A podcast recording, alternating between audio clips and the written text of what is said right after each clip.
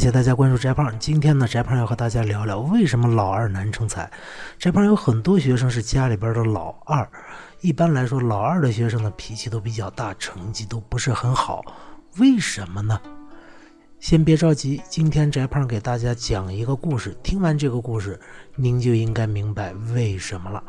这故事就是《左传》首篇郑伯克段于鄢。话说呀，郑国的国君。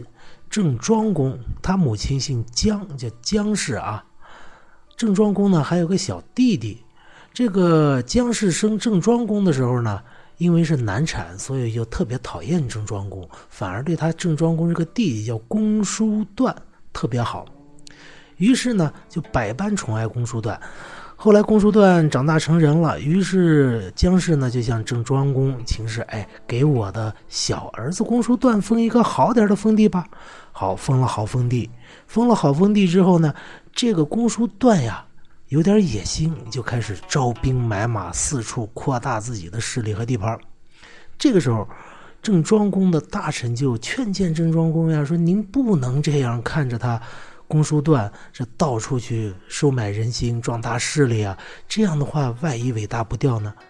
郑庄公说：“多行不义必自毙，子固待之。”就您啊，等着瞧吧。后来，这个公叔段真的就是按照郑庄公的设想，一步一步扩大自己的势力，终于有一天准备好要攻打郑庄公他的国都了。这个时候，郑庄公知道了这个消息，于是就和自己的大臣说：“哎，可以了啊！”于是派一个大帅带着兵就去把公叔段给灭掉了。灭掉公叔段以后啊，这个郑庄公就把他的母亲姜氏就囚禁起来，然后他母亲还不服不忿，还说一个什么，就是“不及黄泉无相见”，就。意思就是我死了以后咱们再见吧，我这辈子不想再见你了。然后郑庄公呢，嗯，没理这茬但是时间久了以后，毕竟自己就这么一个妈，是吧？心里还是非常想想念的。于是呢，后来就听别人的建议，说这个我想念我母亲怎么办？别人说他不是不及黄泉吗？您挖一地道过去，挖地道那不就是黄泉了吗？是吧？您地道里边和母亲相见不就行了？哎，于是郑庄公呢就真挖了一地道去见自己的母亲。见到母亲以后，母子和乐。好，就是这么一个故事。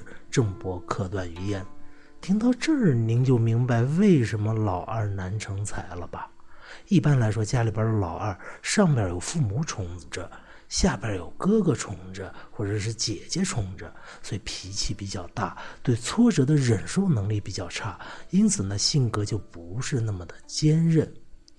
于是，这反映在老二的学习上，成绩呢也就要差一些。当然啊，翟胖不是说所有的老二都不好啊，孔子就很好，是吧？孔老二，孔老二，人家就很好啊。我只是说，翟胖教过的很多老二。难以成才。